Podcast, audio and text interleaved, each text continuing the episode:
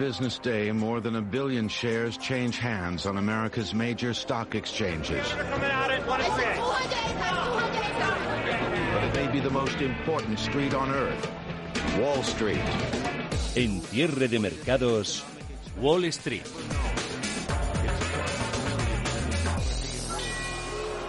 WhatsApp, Instagram, Facebook han sufrido a primera hora de la tarde una caída a nivel mundial. Tranquilos, siempre pueden tirar de radio. Aquí estaremos en cierre de mercados en Radio Intereconomía hasta las 7 de la tarde. Como siempre, lo primero, tomar posiciones de cara a la apertura en media hora de la bolsa americana. Debilidad hoy en la evolución de sus futuros sobre índices. Seguimos igual, mercado escaso de catalizadores para subir porque siguen pesando los excesos de valoraciones y la preocupante extensión del coronavirus, pero tampoco hay presión bajista mayúscula. Nadie quiere ir contra los bancos centrales. Dos referencias hoy para la reflexión. Nos las dejan en Deutsche Bank. La primera, desde los mínimos del 23 de marzo, el Nasdaq ha ganado al menos un 1% en 33 de las 87 sesiones que ha habido desde entonces. Ahí es nada. La segunda, resultados. El 82% de las empresas que los han presentado han superado las previsiones. En el primer trimestre ese porcentaje fue del 65%. ¿Cómo viene el mercado? Paul Mielgo, buenas tardes. ¿Qué tal, Javier? Muy buenas tardes. Eh, pues eh, viene ligeramente a la baja los futuros sobre los índices estadounidenses. Se presentan a color rojo a esta hora. Mm, a medida que disminuye el optimismo en una semana la más cargada de la temporada de resultados empresariales. El oro eh, también corrige ligeramente. Ahora eh, lo vemos eh, repuntando de nuevo un 0,09%. El oro que ha llegado a tocar los 2.000 dólares la onza. Y el eh, dólar también se recupera frente al euro por primera vez en ocho sesiones. Las compañías tecnológicas desde Alphabet hasta Intel lideran las caídas. Pfizer sube en preapertura después de mejorar sus previsiones de beneficios y otro componente del Dow Jones, McDonald, cae en preapertura más de un 2% tras decepcionar con sus resultados, lo mismo que el grupo industrial 3M. Y Tesla está cayendo ahora, acaba de recibir una rebaja de recomendación por parte de firmas de análisis.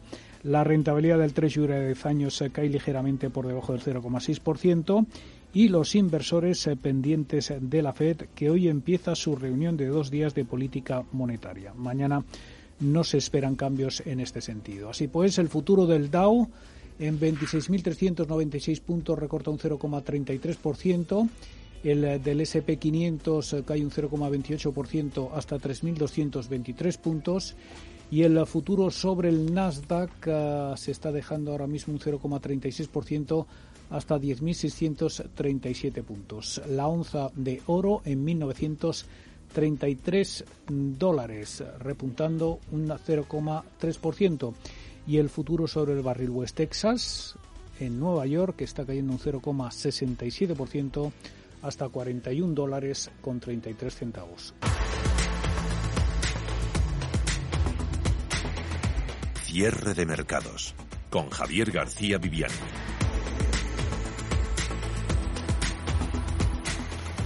Y los mercados europeos lidiando mientras con casos récord de coronavirus en algunos países y el aumento de los rebrotes en Europa. Luego lo vemos con más detenimiento esos índices. IBEX 35, el único en el viejo continente aguantando en positivo, gana nuestro índice selectivo un 0,13%, está en 7.100 79 puntos. Empezaba hace unos minutos en Moncloa la rueda de prensa posterior al Consejo de Ministros. Comparece, la escuchamos unos segundos a María Jesús Montero, ministra de Hacienda y portavoz del Ejecutivo. El que nuestro país, como saben, logró aproximadamente 140.000 millones de euros entre transferencia y préstamo para abordar la reconstrucción económica y social de nuestro país.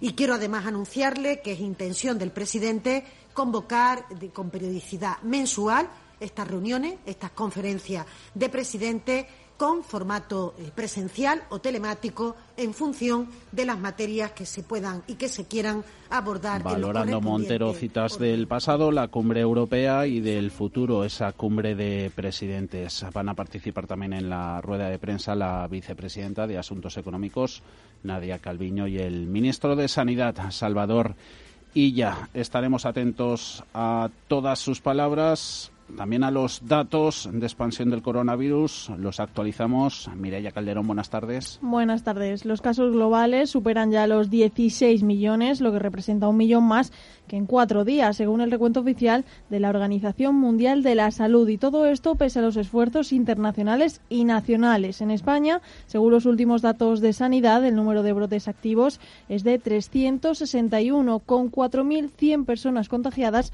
siendo Aragón la comunidad más afectada. Aquí las comunidades autónomas están empezando a poner en marcha nuevas medidas ante el aumento de casos en todo el país. En Madrid se han detectado 90 casos más de contagios por coronavirus con respecto a ayer al pasar de 48 a 138, 11 provenientes de centros de atención primaria y 127 de hospitales de la región. Y la presidenta de la comunidad, Isabel Díaz Ayuso, ha anunciado que las mascarillas serán obligatorias en todos los espacios públicos, incluidas las terrazas desde el jueves, mientras que las reuniones se limitarán a 10 personas y los locales de ocio nocturno tendrán que cerrar a la una de la madrugada y mantener un registro de clientes vamos a hacerla obligatoria. Y lo va a ser también en las terrazas.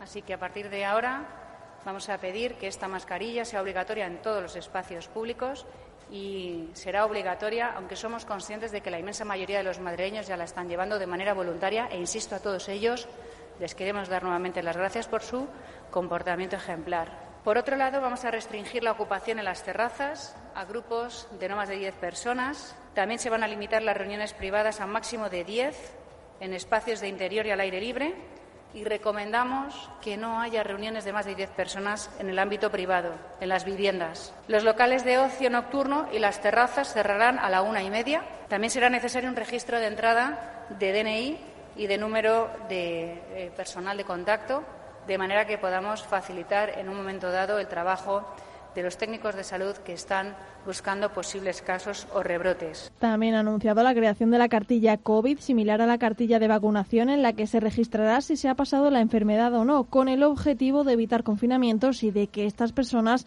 puedan acceder a gimnasios, museos, cines o a cualquier recinto cerrado y puedan seguir su vida normal al tiempo que extreman las precauciones hacia los más vulnerables. En Galicia se obligará a los viajeros procedentes de 136 países, incluido Portugal y cinco comunidades, Aragón, Cataluña, Navarra, País Vasco y La Rioja a comunicar su llegada a partir de este martes. En Cataluña se prohíbe el botellón para frenar los rebrotes en la comunidad.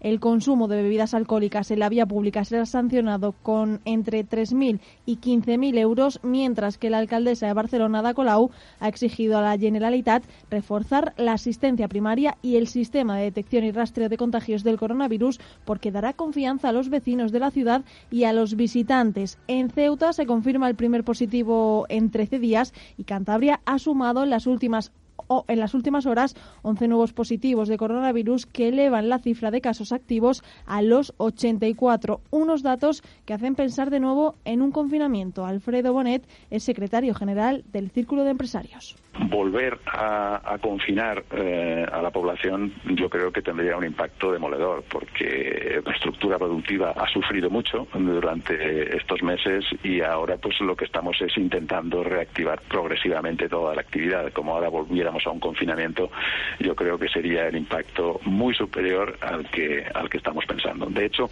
varias de las de las proyecciones que existen en institutos de investigación hacen estimaciones de si hubiera un segundo rebrote y como ven pues eso nos costaría o cuatro puntos del PIB más. Una situación en España que preocupa también en Europa. Alemania y Holanda desaconsejan los viajes que no sean necesarios a Aragón, Cataluña y Navarra ante el aumento de contagios de coronavirus. Y fuera de nuestras fronteras, el presidente Donald Trump se ha puesto mascarilla y ha hablado de la posibilidad de una vacuna contra el coronavirus para finales de año. También ha criticado a muchos gobernadores. Creo que muchos de los gobernadores deberían abrir los estados que no se están abriendo y veremos a ver qué pasa, pero mucho tendrá que ver con los avances terapéuticos y vamos a tener grandes respuestas en cuanto a vacunas, decía el presidente estadounidense. El país comienza un ensayo con 30.000 voluntarios para la vacuna del coronavirus. En Estados Unidos hay que recordar que ya son casi 4.300.000 contagiados y más de 148.000 fallecidos.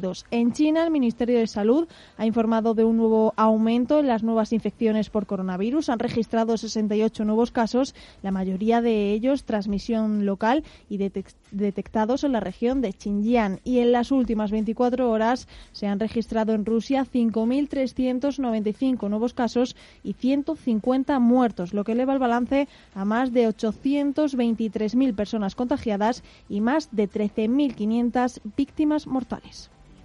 Eh, fondo, siguen las tensiones eh, renovadas entre Estados Unidos y China. Cualquier intento de rebote es inestable en España. El desfile de resultados empresariales llega a su apogeo esta semana. El IBEX 35 trata de sacudirse una racha de pérdidas de cuatro sesiones tras el castigo de ayer a los valores turísticos. De momento, excepción alcista en Europa, nuestro índice selectivo a la cabeza de las ganancias se sitúa Endesa por momentos, elevó su beneficio un 45% a pesar del impacto del virus. En Agas también esquivó el impacto, ganó casi un 10% más. En el continuo gustan los números de A+. Alfonso Batallas, gestor de Metagestión.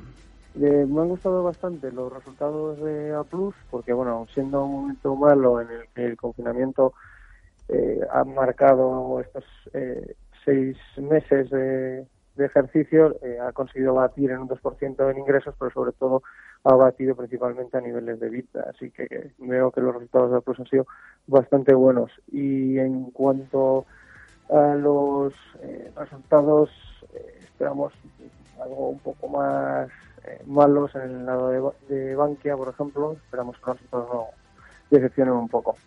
Antes del toque de campana se conocieron las cuentas de Bankia, ganó la entidad financiera un 64% menos debido a las provisiones para hacer frente a posibles contingencias por la COVID-19. José Ignacio Goiri Golzarri es su presidente. La pandemia también ha tenido un impacto en nuestros resultados. En el semestre hemos realizado una provisión extraordinaria de 310 millones de euros para cubrir los posibles efectos que esta crisis pueda tener en el futuro y aún así hemos conseguido un beneficio atribuido de 142 millones. Y lo que es más importante, hemos aumentado de nuevo nuestra solvencia en un trimestre tan difícil como este. Y ya rozamos el 14% de ratio de capital, con lo que nos mantenemos como líderes destacados. Es una banquia que no descarta participar en una ronda de concentraciones, le hace fusiones en el sector bancario español por el impacto de la pandemia. José Sevilla, su consejero delegado, eh, considera que se dará un caldo de cultivo propenso en los próximos meses, sobre todo, dice, tras las nuevas reglas de juego impulsadas por el Banco Central Europeo, reglas que cambian con el partido más que empezado. Ayer el Mecanismo Único de Supervisión anunciaba a las entidades financieras que no van a poder repartir dividendos hasta final de año. Hasta ahora el veto era hasta octubre Hoy eso ha sido confirmado por el Banco Central Europeo dentro del resultado de los test de estrés internos, cuyos datos agregados ha dado también a conocer. Ese anuncio va a añadir tensión a la castigada cotización de los bancos en los próximos días. Otro factor que revisa el mercado son los análisis de vulnerabilidad que se ha hecho sobre tres escenarios en Frankfurt. Los enumeraba esta mañana Andrea Enria, es el responsable del MUS, el anterior al COVID, en el que los bancos ganarían 1,6 puntos de capital ya que a 2022. Luego está el escenario central, dice, que prevé Europa caída de su PIB del 8,7, ahí el sector perdería 1,9 puntos, y un escenario estresado en el que las entidades se dejarían por el camino 5,7 puntos. Lo considera posible Enria. El BCE apuesta por el escenario central en el que los bancos son sólidos, dice, y seguirán financiando la economía, pero plantean ese estresado, todavía posible, le hemos escuchado, en el que muchos bancos necesitarían tomar acciones para seguir cumpliendo sus requisitos mínimos de capital. Y eso es, en definitiva, lo que invita a torcer el gesto. Hay más sectores protagonistas. El de lujo tiene problemas en Europa tras los resultados de la francesa Louis Vuitton. Sube el de coches por las buenas cuentas de Peugeot. Volvemos a América a conocer las propuestas de republicanos y demócratas para el plan de rescate 2.0. Paul. Los republicanos del Senado han presentado su plan de un billón de dólares para impulsar la economía estadounidense devastada por la pandemia en una serie de proyectos de ley. El plan contempla, sin embargo, la reducción de los beneficios de desempleo adicionales. También contempla pagos directos a los estadounidenses con cheques de 1.200 dólares cada uno, así como incentivos para fabricar equipos de protección personal para trabajadores sanitarios. El plan va también dirigido a proteger a las empresas y las escuelas. El líder de la mayoría del Senado, Mitch McConnell, presentaba anoche lo que denominó un plan adaptado y dirigido enfocado en lograr que los niños regresen a las escuelas, los eh, empleados a sus trabajos y el respaldo para un sistema de salud que lidia con una enfermedad que se ha cobrado ya la vida de 150.000 estadounidenses. Tenemos un pie en la pandemia y un pie en la recuperación. El pueblo estadounidense necesita más ayuda, necesita que sea integral y necesita que se adapte cuidadosamente a esta encrucijada. Eso es lo que esta mayoría del Senado ha reunido. La presentación del proyecto de ley es solo el primer paso para negociar un plan de compromiso con los demócratas, eh, quienes han ofrecido su propio plan de estímulo mucho más generoso, con tres billones y medio de dólares. Para iniciar las conversaciones, la presidenta de la Cámara de Representantes, Nancy Pelosi, y el líder demócrata del Senado, Chuck Schumer, se reunieron en su oficina durante casi dos horas con el secretario del Tesoro, Steven Mnuchin y el jefe de gabinete de la Casa Blanca, Mark Meadow, eh, ayer por la noche. Las conversaciones van a continuar hoy. Putting forth their proposal, I want to see them in my in the speaker's office Pelosi ha calificado el plan republicano de patético y ha dicho que no era adecuado para las necesidades del país. Habiendo dicho eso, vamos a ver si podemos encontrar algo en común, ha dicho la presidenta de la Cámara de Representantes. El Congreso tiene poco tiempo para actuar. El seguro complementario contra el desempleo está a punto de expirar y otros subsidios del anterior plan de rescate se están agotando. Los legisladores se marcharán de vacaciones en dos semanas y se enfrentarán a un calendario muy apretado ante las elecciones presidenciales de noviembre cuando regresen en septiembre no solo a avalar la liquidez del capital circulante de las empresas y, por tanto, el pago de sus gastos diarios, alquileres, suministros. Volvemos eh, a Moncloa, celebración de la rueda de prensa posterior al Consejo de Ministros. Hace uso de la palabra la vicepresidenta de Asuntos Económicos, Nadia Calviño, hablando del plan de reactivación. Lo escuchamos. En, conjunto, eh, vamos a movilizar unos 140.000 millones de euros en avales. En total, junto con el, concurso del sector privado, como decía, a través de esta colaboración público-privada se pueden movilizar 200.000 millones de euros en liquidez e inversión que tienen un papel fundamental para evitar la disrupción eh, que se eh, pudo haber generado y un, y un daño estructural en nuestro tejido productivo, para sostenerlo, para impulsar la recuperación económica y la creación de empleo y apoyar específicamente a los sectores más golpeados. En cuanto al uso de estas líneas de avales ICO, señalarles que eh, ya se han garantizado 741.542 operaciones que han permitido canalizar más de 92.000 millones de euros de financiación al tejido productivo.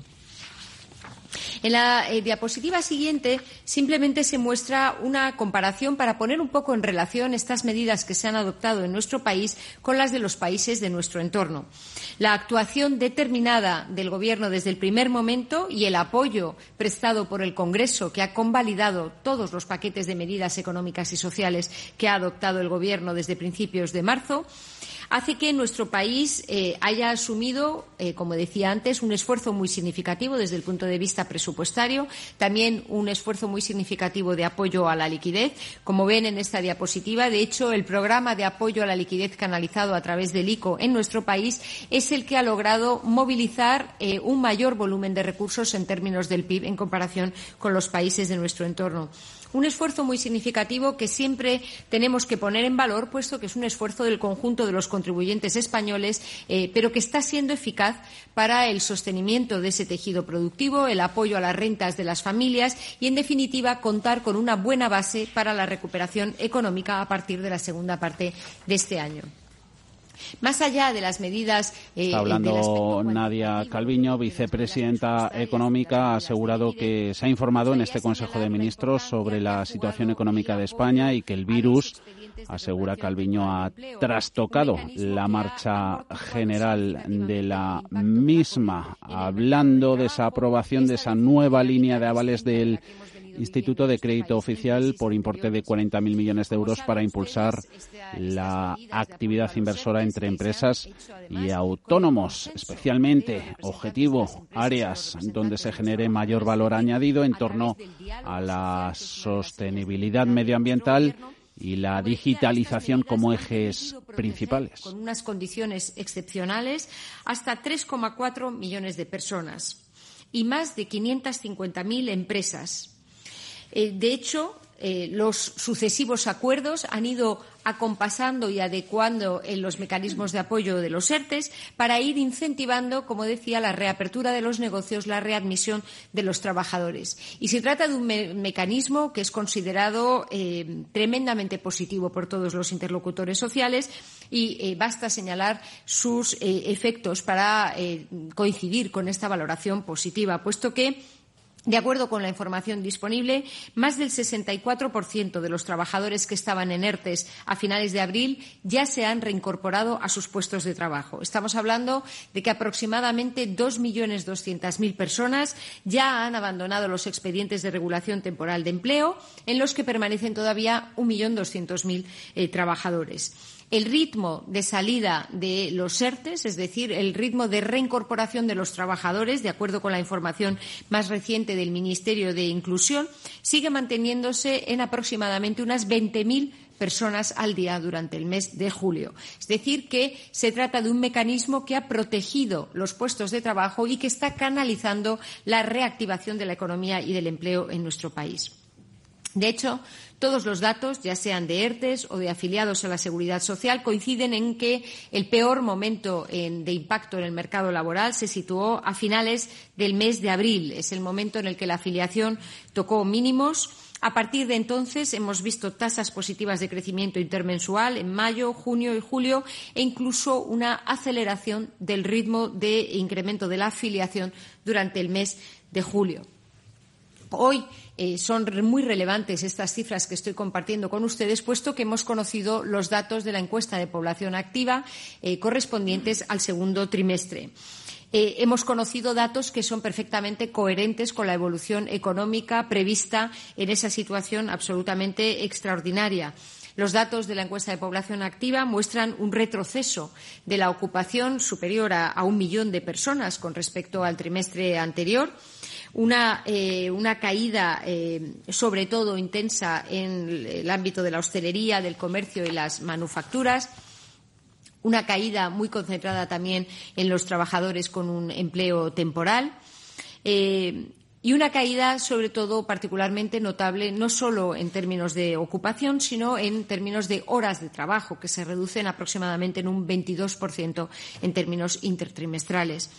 El desempleo se incrementó en 55.000 personas en ese trimestre, eh, un incremento de la tasa de paro que fue especialmente pronunciado entre los jóvenes, eh, como viene siendo habitual lamentablemente en nuestro Valorando país. Calviño en los últimos minutos esa referencia económica del día en España, la encuesta de población activa de la que Luego conoceremos los detalles en expansión y ciclo a partir de las 4 de la tarde. Una Calviño en la que, con sus palabras, también ha destacado el rol, el papel de los SERTES, de los expedientes de regulación de empleo.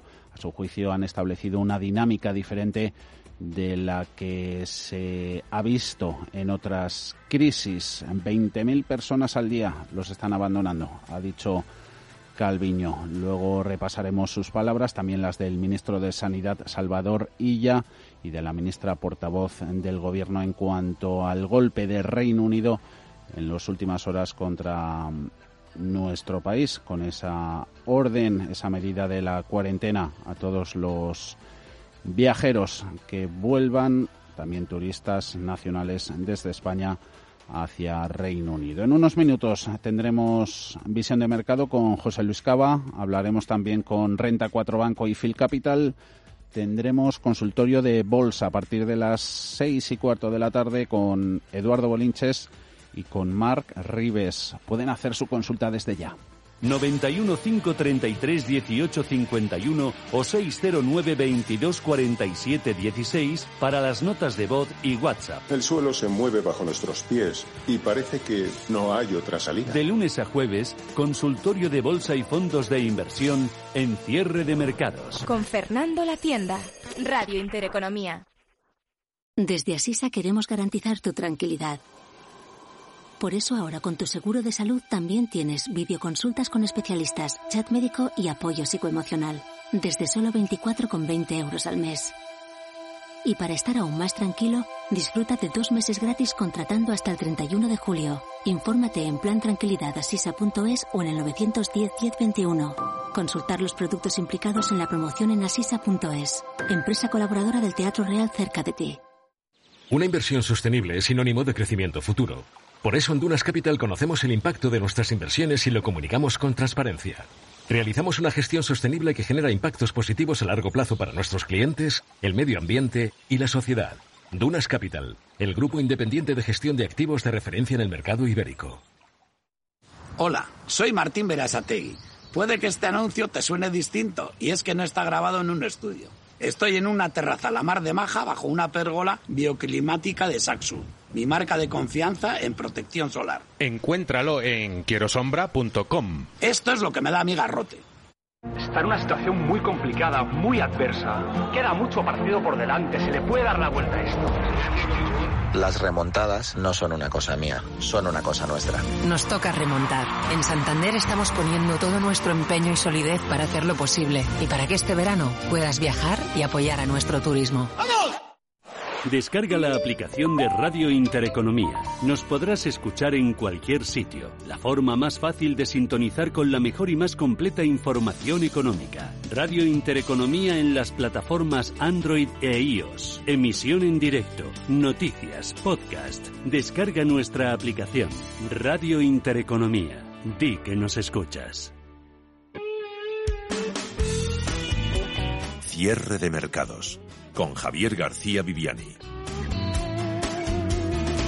Volvemos a América. Allí en Wall Street hay una empresa vieja conocida, venida muy a menos en el pasado más reciente, compañía en transformación constante. No le ha quedado otra. Hablamos de Eastman Kodak, fabricante de los viejos carretes de fotos. Gana en preapertura más de un 250%. Paul ahora se mete en negocio farmacéutico. Pues sí, la llegada de la fotografía digital casi que dio por muerta a esta compañía. Ahora Isman Kodak está subiendo en preapertura un 260%. La acción cotiza en 9 dólares con 40 centavos, es decir, eh, casi 7 dólares más eh, que el precio de cierre de ayer. Según eh, publica The Wall Street Journal, la compañía eh, ha obtenido un uh, préstamo uh, del gobierno por valor de 765 millones de dólares bajo la ley de producción de defensa para ayudar a acelerar la eh, producción nacional de medicamentos eh, que pueden eh, tratar una serie de enfermedades y también para reducir la dependencia de Estados Unidos de fuentes extranjeras. Kodak, que una vez fue ese gigante de la fotografía, está preparando la producción eh, de eh, ingredientes eh, para medicamentos genéricos, incluida la hidrocloroquina antipalúdica que tanto le gusta a la presidente Donald Trump, que incluso ha recomendado como tratamiento para el COVID-19 este crédito o préstamo eh, del gobierno eh, que proviene de la Corporación Internacional de Finanzas para el Desarrollo en Estados Unidos, una agencia gubernamental similar a un banco, es el primero eh, de su tipo bajo esa Defense Property Act o la ley de protección o de producción de defensa. Eh, Isman Kodak, valor protagonista sin duda en, estos compases de preapertura. Ya tenemos, eh, de hecho, ese inicio de sesión en Nueva York. Pues eh, tal y como adelantaban los futuros de Estados Unidos, tenemos al promedio industrial Dow Jones muy penalizado por los eh, blue chips eh, de este índice que han eh, publicado sus resultados.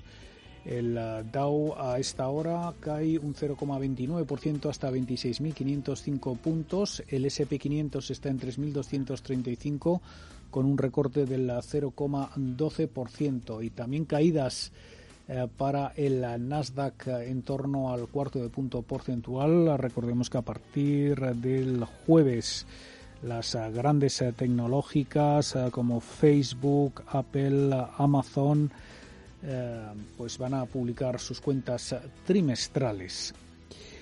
También eh, tenemos a las acciones de McDonald's cayendo más de un 2% después de que el gigante de la comida rápida publicara un beneficio trimestral que no ha cumplido con las expectativas de eh, los eh, analistas, además de registrar una caída del 30% en los ingresos. 3M, otro de los componentes del Dow, cae más de un 2%. Sus beneficios e ingresos no han cumplido las expectativas, no han gustado Visa, Advanced Micro Device, Amgen, eBay, Mendelez International y Starbucks publicarán al cierre de la sesión. Esta es la semana más cargada de la temporada de resultados corporativos, con aproximadamente 170 eh, compañías confesándose ante el mercado. Luego volvemos con más apuntes. Tenemos que saludar ya a José Luis Cava, analista independiente. ¿Cómo estás, José Luis? Muy buenas tardes. Hola, ¿qué tal? Buenas tardes, muy bien. Me alegro. ¿Ves, José Luis, al mercado inquieto con las noticias de la expansión del coronavirus que van llegando? Parece claro que está afectando a la economía, no se sabe o no sabemos en qué medida lo está haciendo. Luego están las altas valoraciones sobre compra tan cacareada, más todos estos problemas del virus. Em, no sé si todo esto invita a comprar, pero claro, con todas esas ayudas en trámite, trillones y trillones, billones para nosotros en Europa por parte del Gobierno federal, em, la red de seguridad que sigue extendida del Banco Central de la Fed, pues parece que tampoco hay cortos dispuestos a, dispuestos a arriesgarse. ¿Cuál es tu visión? Vamos, mi visión es la siguiente. Desde un punto de vista macro, podemos decir, si vemos a las grandes variables, vemos que estamos en un periodo que es la MMT, es decir, desde un punto de vista monetario, los bancos centrales de todo el mundo, ya hemos dicho varias veces, han tirado al monte y regalan el dinero. Van a inyectar liquidez en el sistema. Bien, de acuerdo. ¿Eso qué supone?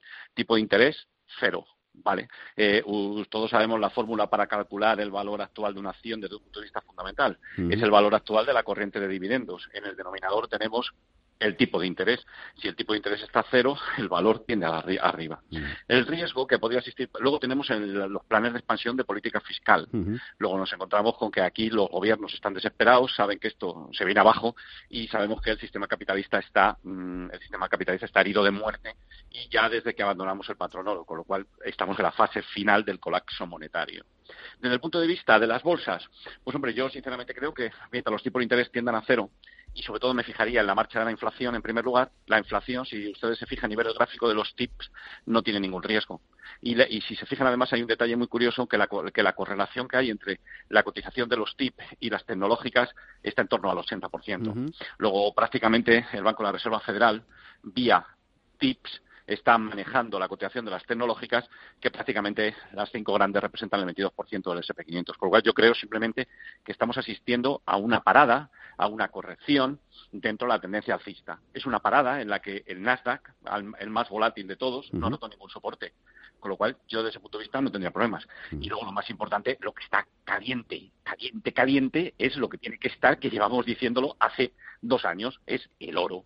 Porque el oro con su subida fuerte, está poniendo de manifiesto que la gente, los inversores, no confían en los bancos centrales porque ya nos hemos dado cuenta que no tienen libro, que no, que no, que no tienen teoría, sino que simplemente están inyectando liquidez en el sistema para que esto no se venga abajo. Y luego tenemos unos gobiernos que están más despistados que un burro en un garaje con esto del coronavirus y que la gestión es desastrosa. Lo estamos viendo en Cataluña, lo estamos viendo en toda España, estamos en Cataluña como miembro de España y prácticamente con el gobierno central. Con lo cual nadie confía, los inversores no confían en los gobiernos, no confían en los bancos centrales y la gente se va al oro. Y claro, pues es lógico. Y donde está la fiesta es en el oro. Hoy está parado y estará corrigiendo, pero, pero va camino del 2000 como mínimo porque no hay confianza. Es que no hay confianza, es, que es lógico. Y luego lo que yo veo más llamativo a corto plazo, que puede estar dominando todo, es el dólar. Yo lo que creo es que nos vamos a enfrentar a una. Fíjese usted cómo la relación euro-dólar, el euro, ha desencadenado una señal de compra en casi todos los algoritmos. Esto a mí me hace pensar que lo más probable es que el dólar haya iniciado una tendencia bajista y probablemente se pueda depreciar en los próximos dos años en torno a un 25%. ¿eh? Con lo cual, estas son las variables. Oro al alza, dólar a la baja y estas dos variables, eh, junto con los TIP, mm, influyendo en todos los mercados. Pero vamos, yo creo que desplome, inicio tendencia bajista ni de coña, vamos a, no. Todos esos factores a seguir con atención. Eh, un minutito más, José Luis. Eh, tecnológicas, resultados esta semana. Hoy de la América corporativa tradicional, las McDonald's y, compañía, para los próximos días las Facebook, Amazon, Apple y el resto. ¿Está abusando el mercado de centrarse mucho en nueva economía, tecnológicas y dejando de lado empresas tradicionales? No, no, no, no. Yo, mire, yo no soy analista fundamental, pero es que yo veo lo que pasó cuando, yo cuando estudié económicas, esto me lo explicaron. ¿Cómo valora el mercado? Vamos a, vamos a distinguir una eh, tecnológica de una cíclica valor. Si usted coge una tecnológica, lo que el mercado ve es que tiene unos ingresos, una tasa de crecimiento de los ingresos constantes. ¿De acuerdo? Entonces dice, mira, esta tiene una tasa de ingresos constantes, si viene el coronavirus y se amplía, todavía va a haber más digitalización, va a haber más teletrabajo, va a haber más Zoom, va a haber más mm, tecnología en estado puro. Entonces dice, pues hombre, yo aquí tengo mis ingresos que pueden crecer poco, pero son constantes. Pero ya los ingresos los tengo por ahí. Cuando me voy a las cíclicas valor, pues dices, estas más dependen de la recuperación económica, entonces dependen más del coronavirus. Entonces, hasta que no veamos que eh, estos inútiles que nos gobiernan son capaces de controlar el coronavirus, pues esas no serán los valores preferidos y la gente se centra en las tecnológicas. Esto cuanto, en cuanto al numerador de la fórmula valor, ¿no? D partido por G, ¿no? O, D por 1 más G dividido por R menos G. Eh, en el denominador tenemos el tipo de interés. Cuanto peor vaya con el coronavirus, más lejos estará la subida de tipos por parte del Banco de la Reserva Federal. Por lo tanto, vamos a considerar como escenario más probable que las tecnológicas sigan subiendo y vamos a considerar que estamos haciendo una simple fase correctiva, nada más, para en la tendencia alcista, para la tendencia alcista. Ah, no sale, mira ahora en pantallas, eh, José Luis Morgan Stanley diciendo que cualquier corrección es una ocasión de compra ya que el mercado tenderá a subir al final. Sí, sí, sí, sí, pero bueno, esto, eh, lo, fíjense más de Morgan Stanley que de mí, me explico bien, ellos son mejores, ¿no? Obviamente, pero pero bueno, es así, ¿eh? es así. Yo creo, a mí no me extrañaría que esto fuera el 3400. Y, y, y de hecho es que si usted se fija, el Nasdaq no ha roto nada. Pero yo, yo sinceramente, ¿eh? yo a la cotización que me estoy fijando es en los tips. Por una razón, el tip, como saben ustedes bien, es un bono cuya rentabilidad está indexada a la inflación. Entonces, lo único que puede hacer que se quiebre el chiringuito este de los bancos centrales, este cachondeo que se entra en esta gente, es que se dispare la inflación. Inflación entendida como incremento del precio de los bienes y servicios. Y eso no se está produciendo. Ese es el gran debate donde hay que centrarse. Es decir, a mí la economía, si ya sé que va a haber recuperación, puede ser un poquito V con más ampliado, ¿no? Pero con lo que van a meter liquidez en el sistema, los inútiles, y usted está viendo el gobierno de Europa, me ha hecho, si habéis aprobado las ayudas, empezar ya. Pero le puedo contar además una anécdota más de, lo que es el desastre de Europa. Mire, yo he tenido, por temas personales, he estado implicado en un proyecto del gobierno de, UK para eh, la modernización digital de empresas en quiebra. Empresas de pequeña y mediana empresa con riesgo de quiebra. ¿no? Entonces, le puedo decir que eso se ha hecho prácticamente con 500.000 libras del gobierno de UK y el resto han, colaborado, los Google, todas estas tecnológicas, ah. sin nada, o sea, solamente metiendo dinero, pero sin meter más dinero el gobierno. Con esto han montado una plataforma para ayudar a las empresas eh, que no se han digitalizado o que tienen problemas. Y a su vez han pedido ayuda a ingenieros informáticos, concretamente les puedo decir que se han incorporado muchísima gente de Oxford, más que nada por estar ahí, porque es importante. Yo me quedé aterrorizado cuando después de darnos el dinero aquí al gobierno de España, dice vamos a digitalizarlo y me pareció ver en el Aquí fueron 140 mil millones. Sí, sí, sí. La semana pasada. mira, Mira, mire, le puedo decir, es que estoy implicadísimo, muy implicado, y le puedo decir, por ejemplo, que este proyecto ha sido el proyecto estrella del mes del gobierno de UK. Es decir, del gobierno de Boris Johnson. Ha sido el proyecto extremo. Y el gobierno de UK ha puesto 500.000 libras. El resto ha sido aportaciones voluntarias de gente eh, de grandes tecnológicas y de gente particular. Y le puedo decir que ha sido tal el efecto llamada que yo estoy contentísimo porque 10 chavales de Oxford se han apuntado. Mm. Eso es una barbaridad. Y van a ayudar gratuitamente a la gente. Y se ha hecho con 500.000 libras. Aquí no, en el sur de Europa no, oye, mira, pasta. Y ahora, empiezan, ahora empiezan ya todos los amigos a montar empresas que les llene la subvención para que su vez a ver qué producto final emiten. Mm. hombre, cuando aquí, antes de que el gobierno soltara el dinero, se le ha presentado un proyecto y se le ha hecho.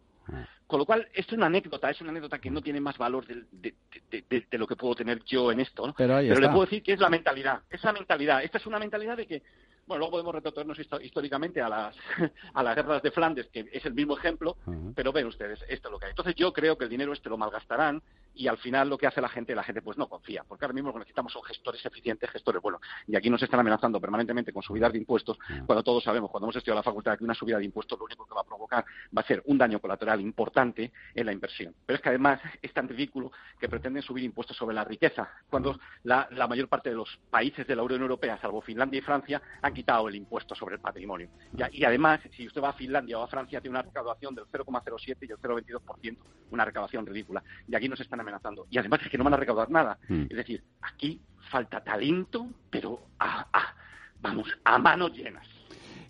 y, y, puede que sobren tanta ristra de millones. Siempre un placer escucharle. José Luis Cava. Feliz verano, un saludo. Igualmente, igualmente.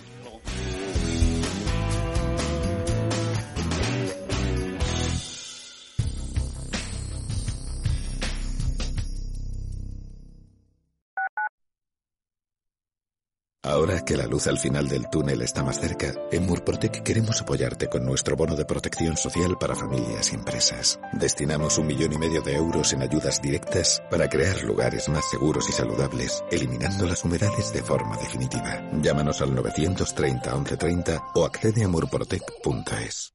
¿Nos vamos de tour? Eh, sí, pero ¿a dónde? Al tour gastronómico del Centro Comercial Arturo Soria Plaza, donde podemos degustar multitud de sabores en sus restaurantes y terrazas. Además, completando el pasaporte, nos llevamos un cheque regalo de 25 euros. Pues no perdamos tiempo y vamos ya. Infórmate de las bases de la promoción en www.arturosoriaplaza.es. Radio Intereconomía. Voces de primera. Di que nos escuchas. Con todo lo que está pasando, podrías pensar que no vas a poder estudiar en el extranjero este año. Are you sure? You always dreamed of studying outside Spain, and we've got the solution. En Chile International University empieza online cualquiera de nuestros grados o máster y cuando tú decidas, continúa presencialmente en cualquiera de nuestros campus en Madrid, Heidelberg, París o Florida. Do you want to be really international? This is your opportunity. Con nosotros podrás obtener dos títulos al mismo tiempo, uno americano y otro europeo. Welcome to Schiller International University.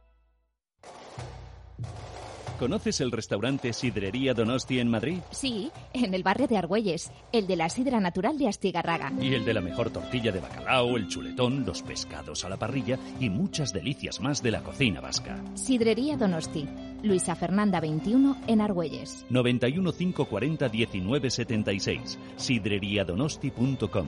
Te tratarán como en casa.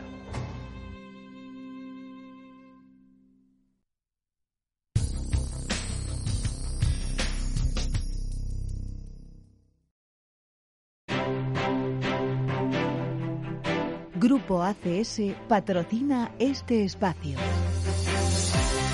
IBEX 35, único índice que sigue en positivo a estas horas en la Europa continental. Por muy poquito se salva de los números rojos fuera de ella. La bolsa de Londres FT100 ganando un 0,01, 6.105. IBEX en 7.184 con subidas del 0,19%. Los números rojos no pasan en ningún caso del medio punto, salvo en la bolsa italiana que se van más lejos. Pierde un 1% el MIP en los 19.813. Bolsa francesa abajo un 0,52. DAX alemán retrocede un 0,33% en 12.795 puntos. La actividad empresarial es frenética, no solo por los resultados, ya hemos comentado antes en la apertura, en la, en la introducción, compañías que se han confesado ante el mercado con una Bankia que ganó 142 millones de euros en el primer semestre, es un 64% menos. En el continuo está disparado Liberbank, hasta casi un 10% ha llegado a subir, tras conocerse la entrada en su capital de Bank of America, lo hace el Banco de Inversión estadounidense con un 6,3% del capital de la entidad financiera española. Números, resultados, volvemos a ellos entre las utilities, sector que pasa la revalida de las cuentas con sendos aumentos de beneficios por parte de Endesa y Enagas. En el caso de esta última, sus números han esquivado totalmente el coronavirus al registrar beneficios de 236 millones, un 9% más. Movimientos en tiempo real, mayores pérdidas.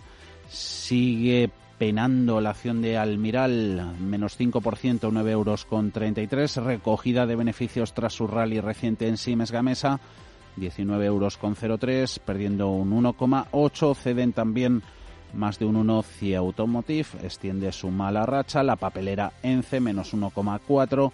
Indra e IAG con descuentos que van entre el 1,5 y el 1,4 22%. Tenemos un total de 18 valores en positivo. Ahí la las mayores subidas son para Endesa. Ya hemos comentado sus números. Gana un 3,3% en 24 euros con 56 céntimos. 2,8 recuperación parcial para el título de la hotelera Melia. 3 euros con 49. Ganan más de un 1%. Ninguno de los pesos pesados. AENA, Grifols, Banco Sabadell, Mafre e Inmobiliaria Colonial. Telefónica, nos fijamos en la evolución de la operadora de telecomunicaciones, marcando un precio de 3,70 euros, perdiendo un 0,8%. Una telefónica que es protagonista por sus movimientos corporativos fuera de España a través de su filial brasileña y junto a la italiana TIM. Y claro han elevado su oferta de compra sobre el grupo Carioca hoy hasta los 16.500 millones de reales brasileños. Vienen a ser al cambio unos 2.700 millones de euros. De esta forma aspira el consorcio en el que participa la operadora española a superar en un 10% la oferta presentada por la estadounidense Digital Colony. Grupo ACS, líder en el desarrollo de infraestructuras y servicios, les ha ofrecido este espacio. Miramos otros índices, caso del VIX de volatilidad 25,44 al alza un 2,8%, Fear and Greed, miedo y codicia que elabora a diario CNN Business nos marca la aguja 65 puntos, 2 por encima del cierre de ayer lunes. Los mercados se han convertido en un auténtico reflejo de la volatilidad y la incertidumbre que existe actualmente en nuestra sociedad y que así se ha reflejado con caídas históricas en bolsas y muy superiores en algunos valores en concreto. Sin embargo, no ha sido así para los traders que están disfrutando dentro de lo malo de esta situación ya que están encontrando muchas oportunidades en el corto plazo con las que están ganando dinero. Borja Muñoz, day trader y mentor de traders en borjatube.com, cree que es el mejor momento para el trading. Estamos ante el mejor momento de la historia para hacer trading, para hacer renta variable, para operar en acciones de baja cotización, porque si ponderamos eh, dentro de nuestra metodología unos riesgos moderados, tenemos la posibilidad de alcanzar rentabilidades apenas soñadas hace unos meses. Y sin duda es un momento que creo que el pequeño inversor debería aprovechar. Además, se cumple una paradoja muy interesante y es que el trading está representando mi fuente de ingresos más estable durante estos meses. Se beneficia del caos, de la incertidumbre, es un sistema antifrágil y creo que no aprovecharlo eh, para mí es un error. Aseguran que entre los meses de marzo y abril otros años encontrabas oportunidades en las conocidas como penny stock en torno a una a la semana y ahora con el coronavirus te puedes encontrar con varias en tan solo un día. Esto supone una oportunidad pero también un riesgo ya que en un instante puedes estar arriba y al siguiente momento abajo. Pero en lo que están de acuerdo es que en este panorama no lo han vivido nunca como es el caso de Luis Ochoa de Vitellium Project. Definitivamente es un buen momento para el trading a corto plazo. Las penny stocks, o como popularmente se les conoce chicharros, constituyen una buena oportunidad de inversión. Pero nosotros creemos que es el momento estrella para el scalping. Con una buena estrategia que busque sacarle entre 5 y 10 ticks al mercado se puede hacer dinero, sobre todo ahora que la volatilidad no se circunscribe únicamente a la apertura del mercado, sino que es una constante. Está claro que lo que le gusta a los traders son los movimientos bruscos, por lo que están en un momento idóneo. Este tipo de personas tienen una disciplina muy estricta con su análisis técnico, son gente que opera en el mayor corto plazo y siguiendo sus pautas. Dentro de esa disciplina está el dejar correr las ganancias y cortar rápidamente las pérdidas. Gisela Turasini de Black Bear. Tras liquidar el rebote, eh, ahora buscamos una posición de scalping a corto plazo, detrás de posiciones, por ejemplo, cortas eh, sobre el Eurostox y el, Dow, eh, y el Dow Jones también, así como posiciones largas en commodities como el oro, ¿no? Entonces, en ese sentido, eh, hay que recordar siempre que operar en entornos de volatilidad y más de este tipo exige muchísima disciplina y control absoluto del riesgo. Por lo tanto, es una operativa solamente apta para traders profesionales. Aunque también hay expertos que invierten en determinados mercados que, a pesar de que creen que es un gran momento, no le están pudiendo aprovechar por la prohibición de cortos, como es el caso de Rubén García, trader de derivados. Eh, yo creo que puede serlo en el sentido de eh, los niveles, los precios son más bajos y la siendo alta ha disminuido eh, bastante. Eh, por otro lado, para el trading que yo hago, realmente no, porque suelo operar en derivados nacionales y la prohibición de operar en corto me limita bastante, en el sentido de que yo en momentos puedo preferir elegir posiciones cortas que ahora no puedo tomar, entonces simplemente ahora no estoy operando. Más allá de excepciones en cuanto a rentabilidades, Borja Muñoz, que además ha escrito tres bestsellers sobre trading y cuenta con más de 6 millones de visitas acumuladas en su canal de YouTube, nos contaba que aunque son históricas, hay que tener en cuenta que no es lo normal en este mundo. Creo que está muy bien aprovecharse de esta coyuntura, ¿vale? Pero no eh, elevar demasiado las expectativas a personas que se van a, que van a acudir al trading eh, esperando doblar una cuenta y eso en realidad sucede una vez cada 10 años. El pequeño trader lo que hace es sobrevivir, aprovecharse de movimientos eh, muy volátiles, pero insisto, las rentabilidades de estos dos últimos meses son absolutamente anómalas, no se puede alcanzar un 100% de rentabilidad mensual y esto sucede en situaciones extraordinarias como esta.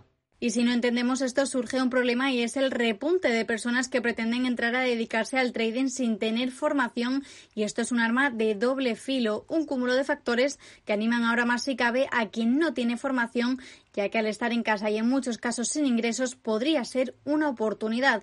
Pero los expertos recuerdan una y otra vez, el trading no es para todos, solo para los que saben y se han formado para ello. Cierre de mercados.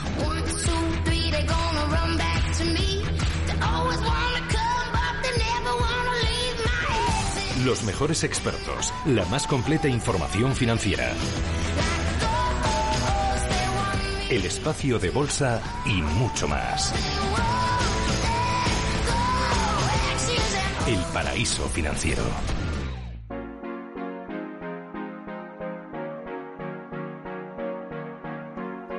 Crisis del coronavirus ha traído consigo un crecimiento exponencial del modelo de teletrabajo, una mayor flexibilización de la actividad presencial en las empresas y además ha provocado que la demanda de viviendas haya cambiado después de pasar tanto tiempo en casa por el confinamiento. Queremos espacios amplios, abiertos, con jardín y alejados en la medida de lo posible de las grandes aglomeraciones. La unión de estos dos factores, trabajo y vivienda, hace que el parque inmobiliario de la España vaciada pueda encontrarse ante una oportunidad de aumento en la demanda. Isabel Gil Sanz, del Departamento de Marketing y Comunicación del Instituto de Valoraciones. Las búsquedas de inmuebles bueno, pues han cambiado y la tendencia es más a buscar inmuebles unifamiliares, con grandes espacios, alejados de las grandes urbes y de las grandes aglomeraciones. Y si tuvieran jardín, piscina, etcétera, pues mejor que mejor. Y efectivamente esto puede favorecer a que la España vaciada pues dé un giro. Es verdad que no a corto plazo, pero así sí a medio plazo pues eh, puede variar, ¿no? Puede variar esa tendencia, ya sea como primera vivienda o como segunda vivienda, dado que nada mejor que el entorno rural en España para encontrar esas características en, en un inmueble, ¿no? Para comprar. Y es que ya no solo es importante lo obvio, la vivienda que ahora buscamos en sí, con su terraza, su patio, luz y sus ventanas, sino también el entorno en el que esté.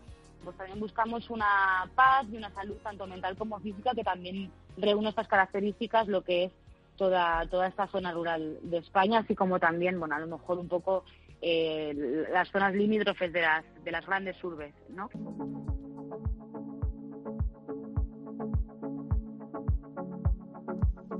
Todavía es pronto para averiguar cuál será el impacto a medio plazo del confinamiento en la reactivación de esta España vaciada, pero asegura Gil Sanz que si las tendencias actuales vinculadas al teletrabajo se mantienen, como parece que ocurrirá, comprarse una vivienda en el mundo rural puede entenderse no solamente como una herramienta para mejorar nuestra calidad de vida, sino también como una oportunidad de inversión. El teletrabajo pensamos que ha llegado ya para quedarse, es verdad que éramos reacios, pero pensamos que, ha llegado para quedarse en España, por lo tanto, si esta tendencia continúa en las zonas rurales de España, bueno, pues al haber más demanda, a lo mejor también hay seguramente mayor construcción de obra nueva y la oportunidad de inversión pues tenga un retorno muy importante, ¿no? Entonces también hay, hay un punto a tener en cuenta. El metro cuadrado, como todos sabemos, en zonas rurales como Ciudad Real o Teruel, pues eh, están cerquita de los 1.000 euros el metro cuadrado, sin embargo, en las capitales como Madrid o Barcelona, pues están por encima de los, de los 3.000 euros. Sin embargo, bueno, si compramos ahora, a lo mejor dentro de unos años, y esta tendencia continúa, que parece que sí, pues efectivamente puede ser una buena oportunidad de inversión. Una tendencia que se puede entender como una oportunidad para nosotros, para nuestro estilo de vida, para nuestro bolsillo, pero también para favorecer al medio ambiente y para llevar una vida más sostenible. Ya no solamente es un beneficio en cuanto a, bueno, en cuanto a, contaminar muchísimo menos, a, relajarse mentalmente, a llevar otro, otro tren de vida que no sea ni carretera ni transporte público cada mañana, sino que también, bueno, pues nos, nos abrazamos al medio ambiente de alguna forma y pensamos que está siendo una tendencia que efectivamente puede favorecer a que la España vaciada poco a poco empiece a repoblarse efectivamente. Quizá de la crisis del coronavirus, del confinamiento, de la cuarentena, consigamos extraer una fórmula que equilibre mejor la vida laboral y la familiar y también que ayude a descongestionar las grandes ciudades y, lo más importante, hacer que la gente tenga una mejor calidad de vida.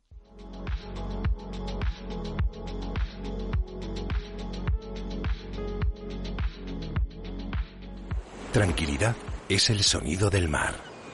Tranquilidad es invertir al tiempo que ahorras, diversificas y proteges tu inversión.